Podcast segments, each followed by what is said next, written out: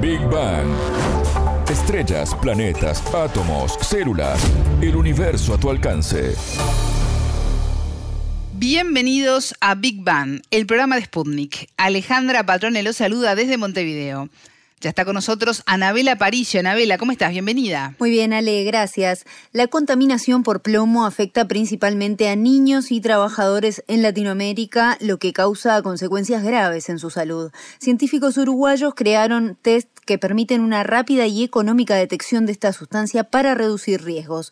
Hoy hablamos con uno de ellos para conocer más sobre este tema. En Big Bang. Temas, preguntas, expertos, para entender el cosmos, para entender la vida, para entender nuestro planeta.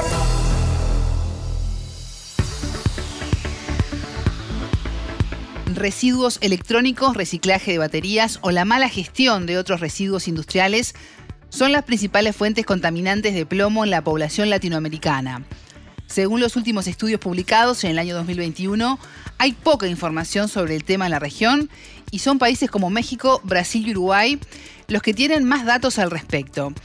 Esto también explica de alguna forma, Anabela, esta técnica creada por uruguayos. Así es, Ale, y estas fuentes que mencionabas como causantes de contaminantes por plomo figuran en la revista Current Opinion in Toxicology y a modo de ejemplo se indica que el 17% de los niños de entre 1 y 4 años de México, cerca de 1,4 millones, tienen intoxicación por plomo en el país. En Uruguay se halló en unos 259 alumnos de primaria de Montevideo, la capital uruguaya, y en Colombia fueron 554 jóvenes de entre 5 y 16 años que viven en una comunidad pesquera de Tasajera, quienes fueron confirmados como eh, chicos contaminados con esta sustancia. ¿Cómo afecta a su salud el tener altos niveles de este plomo en el organismo? Lo consultamos al doctor Eduardo Méndez, investigador especializado en química y corresponsable del Laboratorio de Biomateriales de la Facultad de Ciencias del Uruguay.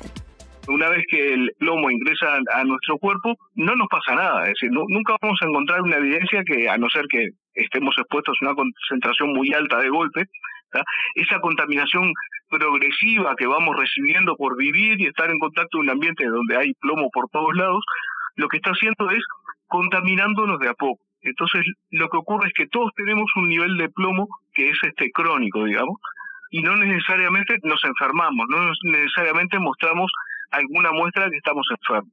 Pero con el correr del tiempo, capaz que alguna enfermedad que tenemos sea consecuencia de esos niveles de plomo. Por ejemplo, cuando yo sea viejo puedo tener osteoporosis. La pregunta es, ¿esa osteoporosis, esa pérdida de calcio en los huesos, es por mi vejez o es porque el plomo de a poquito fue sustituyendo el calcio este, en los huesos?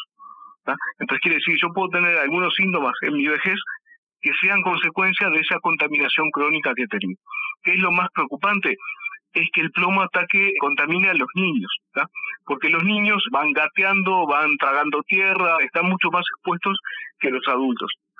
Y en los niños, las mismas cantidades que le llega un adulto después de tiempo, sí le van a afectar. ¿Y dónde se ve la afectación? Por ejemplo, en las dificultades del aprendizaje. Niños que en la escuela son, eh, hay que repetirles las cosas porque no lo entienden. Eh, también niños que eh, muestran comportamientos que lindan con la violencia, por ejemplo. eso también muchas veces se, se sabe que es por la contaminación con plomo. En Uruguay, por suerte, ya los pediatras están al tanto de eso y por lo tanto cuando la madre o el padre lleva a un niño al pediatra y le dice, en la escuela rinde un poco mal o parece que no presta atención, un pediatra está al tanto que eso puede querer decir que tenga eh, contaminación con plomo. Anabela, mencionábamos las fuentes contaminantes, pero ¿cómo llega a nuestro cuerpo la sustancia? El agua, Ale, es la principal fuente transmisora, según explicaba Méndez. Hay diferentes compuestos de plomo. Cada compuesto tiene lo que se llama una determinada solubilidad, que quiere decir la, capacidad de disolverse en agua. Eh, lo que a nosotros nos contamina es el plomo disuelto. Entonces, dependiendo del compuesto de plomo que, estemos considerando, este, algunos van a ser más contaminantes y menos contaminantes. ¿Cuál es el tema? Que a lo largo de la historia de las actividades humanas este, hemos ido modificando los distintos compuestos de plomo y hemos ido obteniendo compuestos cada vez más solubles. Entonces, una cosa es el plomo que se encuentra en un yacimiento mineral, Pero otra cosa, por ejemplo, es el plomo que utilizamos en las pinturas, que es un plomo mucho más soluble y por lo tanto capaz que simplemente por tocarlo y el polvillo que nos queda en la mano, si nos lo llevamos a la boca, eso inmediatamente lo solubilizamos y nos contamina, digamos. Entonces, ¿dónde es que están las fuentes de plomo? Eh, bueno, hay que tomar en cuenta cuáles son las actividades humanas actuales que manejan ese tipo de compuestos de plomo. Entonces, por ejemplo, las fábricas de pinturas, algunas pinturas tienen plomo. Las pinturas viejas que están en nuestras casas, en los altillos o en las puertas viejas que están pintadas de antiguo, están seguramente pintadas con pintura con plomo. Ah, entonces imagínate una puerta que estuviera pintada con una pintura vieja que tenía plomo y que se está descascarando, larga un polvillo que cuando respiramos ingresa a nuestro organismo y de ahí nos contaminamos. ¿Y cómo sabemos qué elementos a nuestro alcance pueden tener plomo? Hasta hace unos años en Uruguay se vendía nafta con plomo, por ejemplo. Esto no fue erradicado aún en todos los países del mundo o en Latinoamérica específicamente. Lo mismo ocurre con la pintura. Si bien se incrementaron las prohibiciones, en algunas ciudades aún se vende pintura con plomo, lo que puede ser riesgoso para la salud y se contamina por vía aérea. El investigador uruguayo nos brindó una serie de recomendaciones y nos dijo cómo proceder sin encontramos algún objeto que pueda tener esta sustancia tóxica.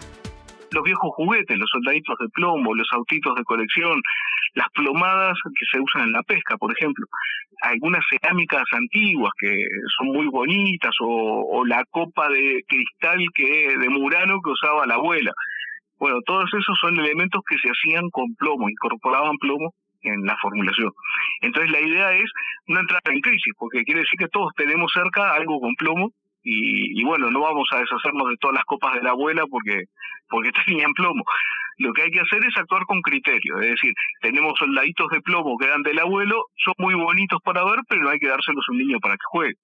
Entonces, bueno, capaz que haya que hacer alguna vitrina para colocarlos ahí y que uno los pueda observar y decir qué bonitos, pero no jugar con ellos, por ejemplo. Sin dudas esto deja en evidencia lo importante que es contar con herramientas para detectar dónde hay plomo y poder prevenir daños en la población. Así es, Ale, y el científico uruguayo hizo un paralelismo muy claro. Es tan importante como hacer los test de COVID para evitar brotes de la enfermedad. Esa es la razón por la cual necesitamos saber si, si hay plomo. Entonces el tema va por ahí. Para poder saber, por ejemplo, si hay COVID, los estados tuvieron que hacer montones de análisis para poder determinar dónde estaban las zonas este, complicadas. Bueno, para saber si hay plomo también hay que hacer montones de análisis para saber dónde están lo que llaman los puntos calientes. Cuanto más análisis, más caro y por eso más validez tiene contar con herramientas sencillas. ¿Y cómo empezó Anabela este trabajo de los investigadores para crear estas técnicas? En el año 2001, muchos uruguayos recordarán que se conocieron los primeros casos de niños contaminados por plomo en Uruguay. Eran pequeños que vivían a pocos metros de la planta de refinado de La Teja, la planta de ANCAP, eh, ubicada en las afueras de Montevideo. Allí es donde se hacen los trabajos de refinado de petróleo para su posterior distribución en combustible. Pero la tierra en la que vivían estos niños y sus familias, que estaban instalados en asentamientos irregulares, estaban contaminados con diferentes metales pesados. Actualmente alrededor de 120 niños contaminados con plomo son atendidos por diferentes patologías en Uruguay, hablando ya a más de 20 años de que ocurrió esto por primera vez. Tras esto, Méndez y su equipo vieron la necesidad de crear técnicas para actuar rápidamente ante estas situaciones se encontró que había lugares y había personas que, tenían altos niveles de, de, plomo y lo cual sugería que para poder ver dónde está el foco de contaminación y para poder hacer los seguimientos correctos, el número de análisis que se venían este, era extremadamente grande. Para poder hacer los análisis en ese momento existían en Uruguay dos equipos, lo cual hacía virtualmente imposible llevar a cabo la tarea. Y en ese momento eh, nosotros definimos la situación como una especie de colapso analítico es decir, cuando un lado empezó este, el Parlamento a tomar decisiones sobre aumento de controles y exigencia de análisis, pero por otro lado no había una contraparte que dijera, bueno, eh, la ley nos está empezando a pedir un montón de análisis, pero no tenemos las herramientas para poder hacer todos, todos esos análisis. Con esa idea fue que nosotros empezamos desde la Facultad de Ciencias a hacer distintas propuestas y el enfoque nuestro era bueno, si el equipamiento que se necesita para hacer un análisis es tan caro como lo era y requiere una especialización del operario, tenía que ser un químico, no, no, no lo puede manejar cualquiera, es decir, es, tan costoso de, de base, pensemos en una alternativa que sea simple, y que lo que haga es una preselección de las muestras que están contaminadas. Es decir, en una primera instancia pensar, bueno, quiero saber si hay plomo en esta muestra, ya sea tierra o ya sea, estoy dejando las personas, ¿no? Estoy viendo en, distintas matrices, este, tierra, paredes, juguetes. Bueno, quiero saber si hay plomo. Simplemente si hay. Si hay, después voy a un análisis más detallado para saber cuánto hay. Esta era la premisa inicial que finalmente la lograron y Méndez también nos explicó cómo funcionan los dos tipos de pruebas creadas. Necesariamente es una técnica sencilla y que la puede hacer cualquiera y que sea simplemente una técnica donde uno eh, mezcla dos cositas y me da un cambio de color, por ejemplo. Este, como si fuera un test de embarazo, como si fuera el test de COVID, simplemente uno ve dos rayitas, ah, bueno, pasa tal cosa. Esa es la idea. En esa época lo que hicimos fue presentar una nueva técnica que se llama una técnica electroquímica que de por sí nos permitía saber cuánto había, pero mucho más económica era. Y tenía otra gran ventaja, que era una técnica que se podía descentralizar. ¿Qué quiere decir? Podíamos usar el equipamiento, no era un equipamiento enorme que ocupara media habitación en un laboratorio, sino que era un equipamiento portátil que podía llevarse a todo el país, a cualquier parte del país, porque operaba por batería y nos permitía hacer el análisis virtualmente en cualquier lado. Nosotros en aquel momento hicimos el desarrollo de una técnica que la operábamos desde una ceibalita, o sea que la podía hacer absolutamente cualquiera en cualquier lugar.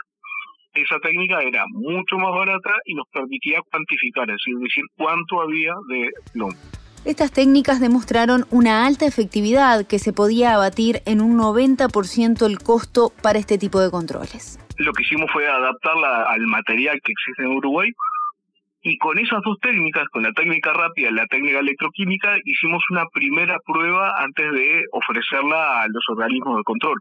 Y lo que hicimos fue analizar 50 casas. Eran 50 casas donde vivían niños que analizábamos si las paredes, las puertas tenían plomo.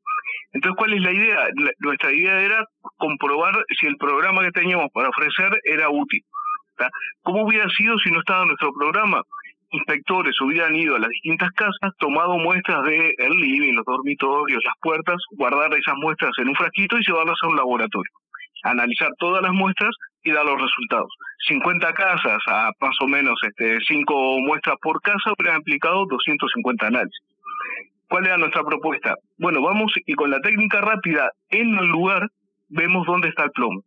Entonces entramos a una casa, vamos a una pared, vemos que no hay, se acabó el problema, vamos a una puerta, vemos que no hay, y capaz que cuando andamos con esa casa podemos decir, no encontramos evidencia de la presencia de plomo en esta casa.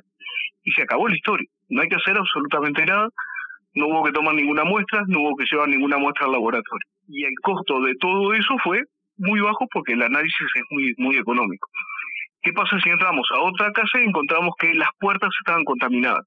Bueno, entonces detectamos plomo en las puertas, tomamos un pedacito de muestra de la pintura de la puerta y la llevamos al laboratorio y decimos cuánto plomo tiene.